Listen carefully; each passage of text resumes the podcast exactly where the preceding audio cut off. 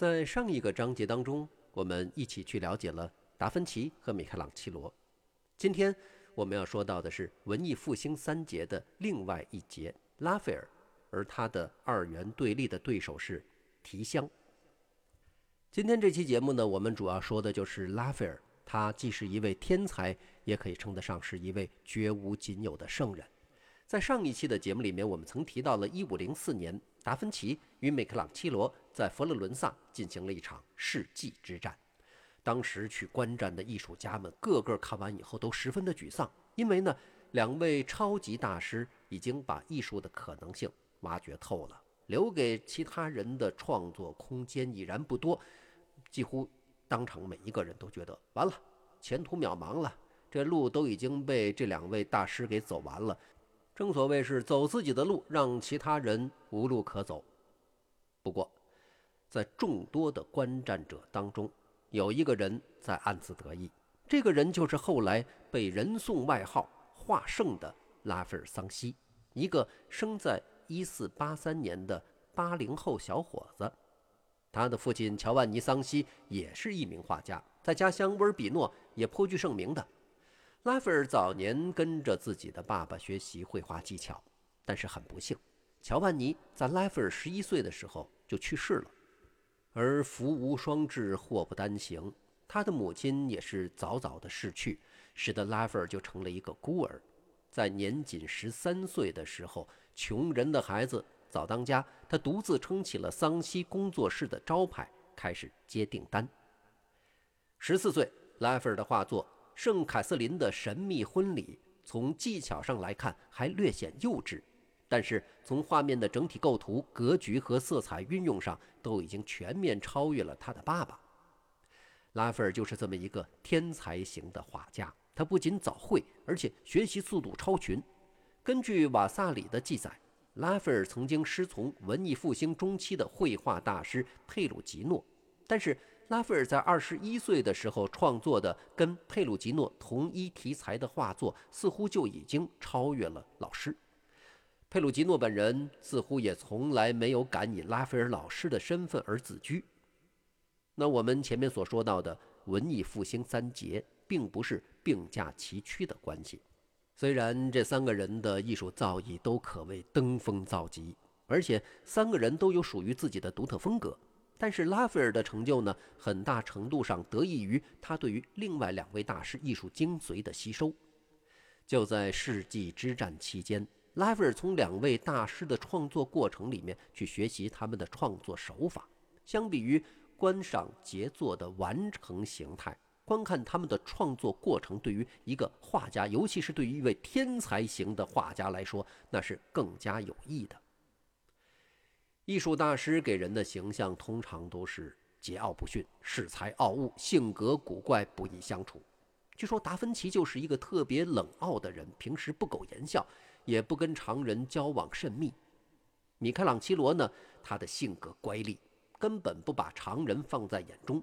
在罗马期间，他就有能耐可以做到让几乎全罗马的艺术家都跟他成为敌人。而拉斐尔的性格。却一点都不像是一个典型的艺术家。如果不是一个通晓人情世故的人，他又怎么会在不到三十岁的年纪就成了教皇尤利乌斯二世的首席御用画家呢？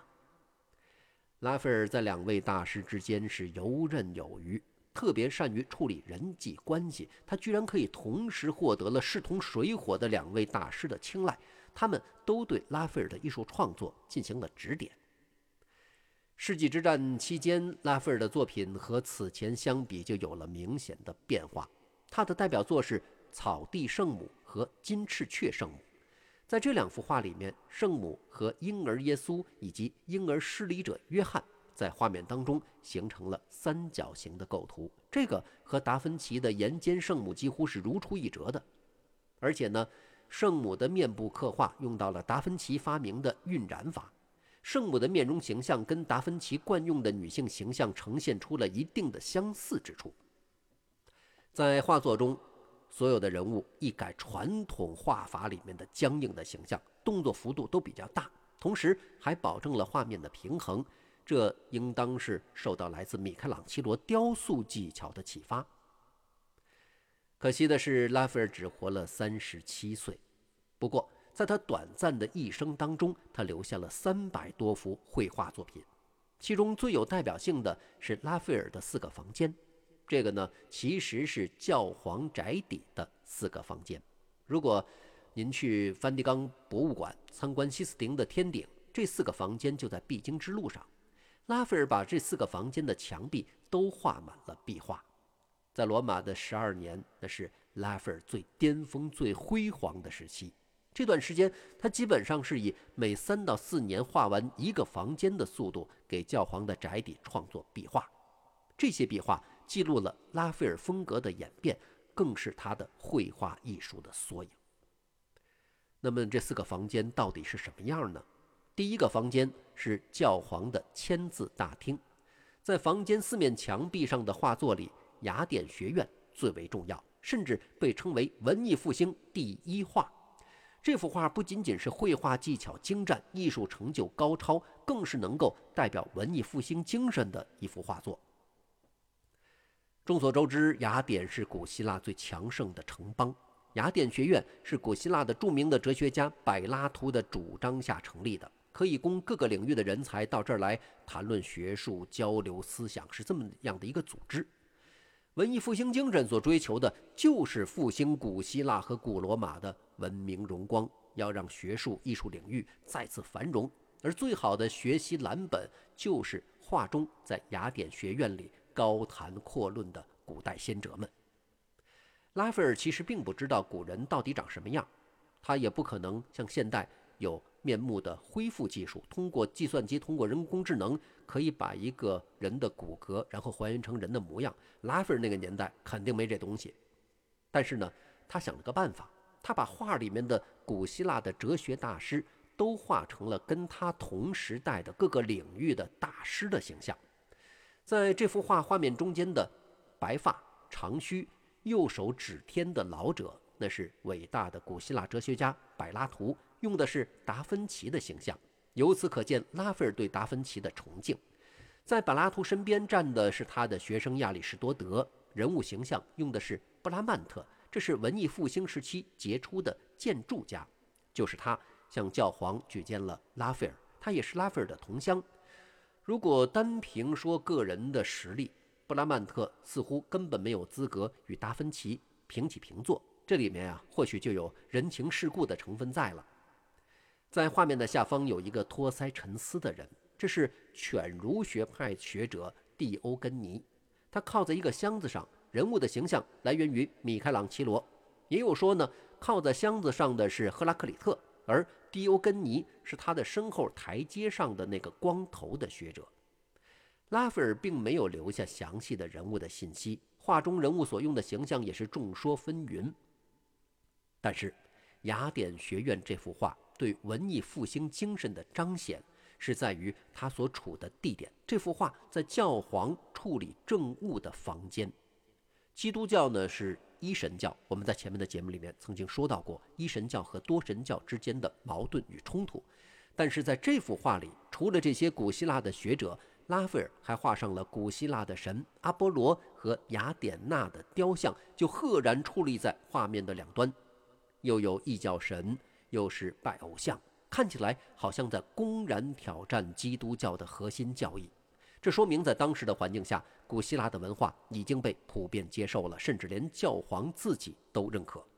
这也能够充分说明16世纪初的欧洲已经开放了许多。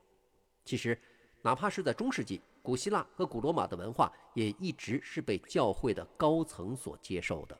对于他们而言，古希腊和古罗马那灿烂的文化也是智慧的源泉。从某些角度呢，可以帮助天主教的高层去寻求治世的方略。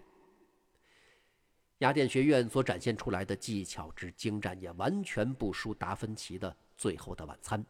这幅画里的人数要比《最后的晚餐》里更多，同样也是在保持了透视正确的情况下，让每个人的形象和动作恰到好处。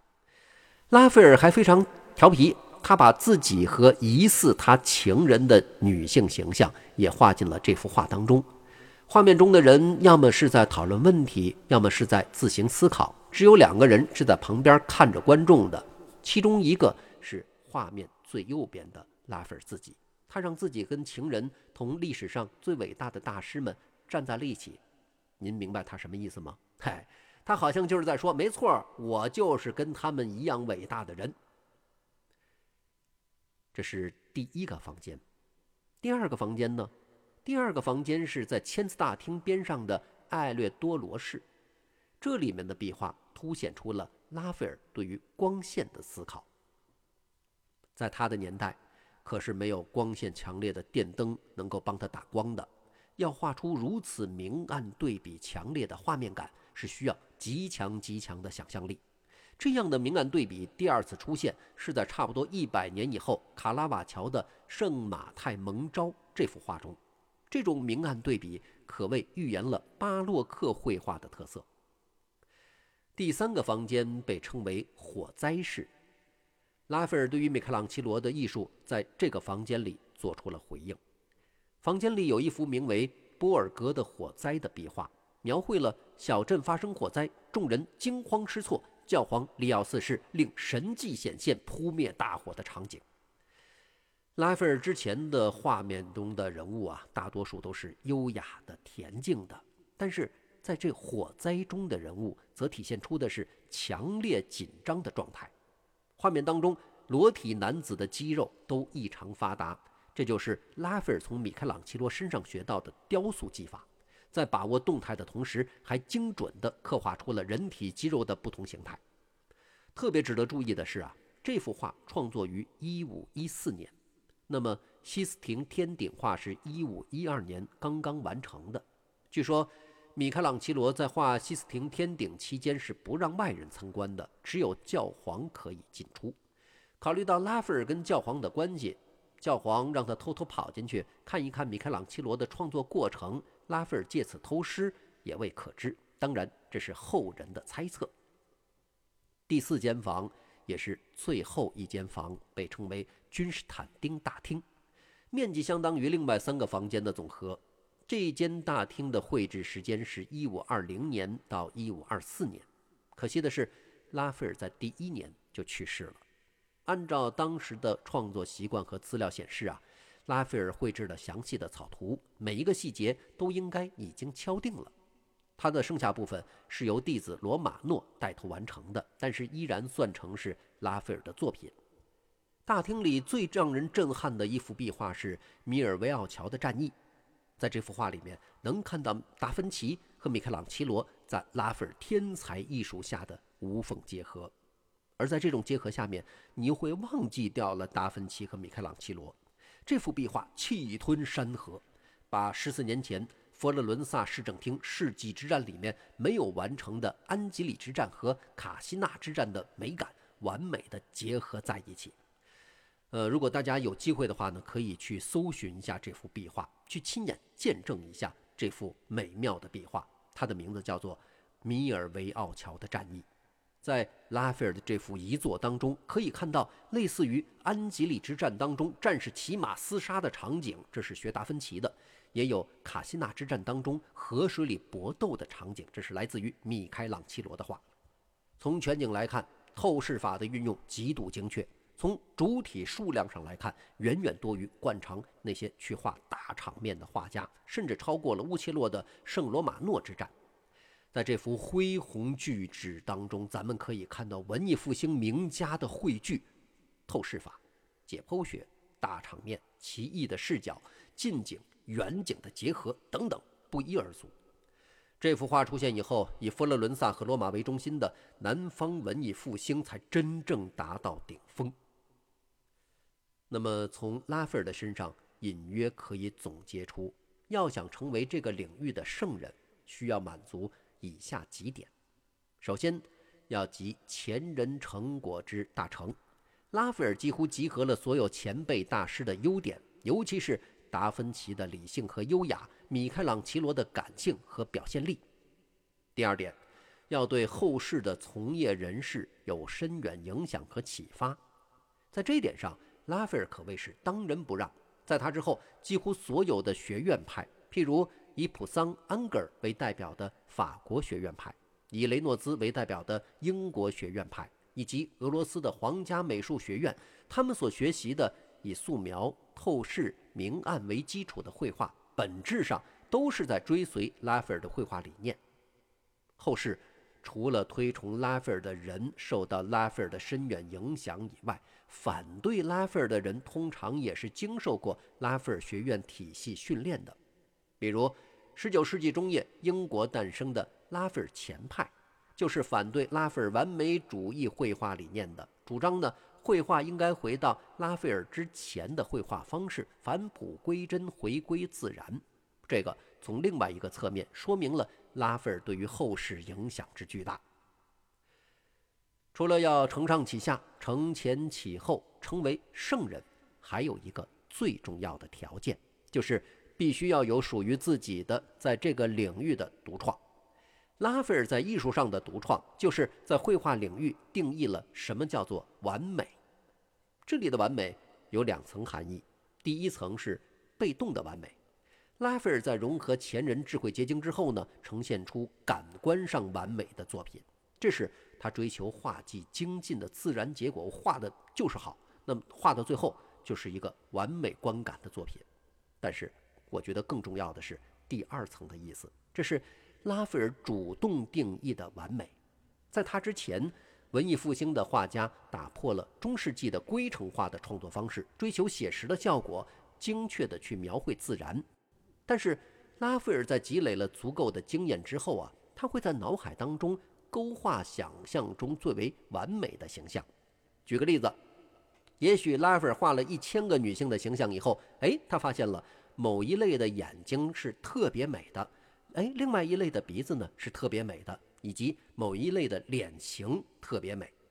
那么在之后，拉斐尔进行创作的时候，就会刻意的把这些对象往他认为最完美的方向去修改，由此达到他心目当中最完美的状态。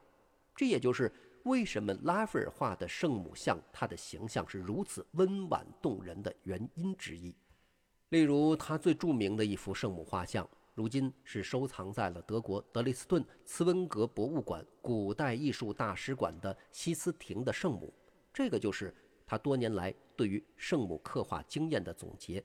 女性的慈爱温柔都集中在了同一个人物身上，成为了最完美的圣母的形象。那当然，在当今社会的审美观之下。拉斐尔对于完美的处理方式会受到一大批后世画家的反对，也在意料当中。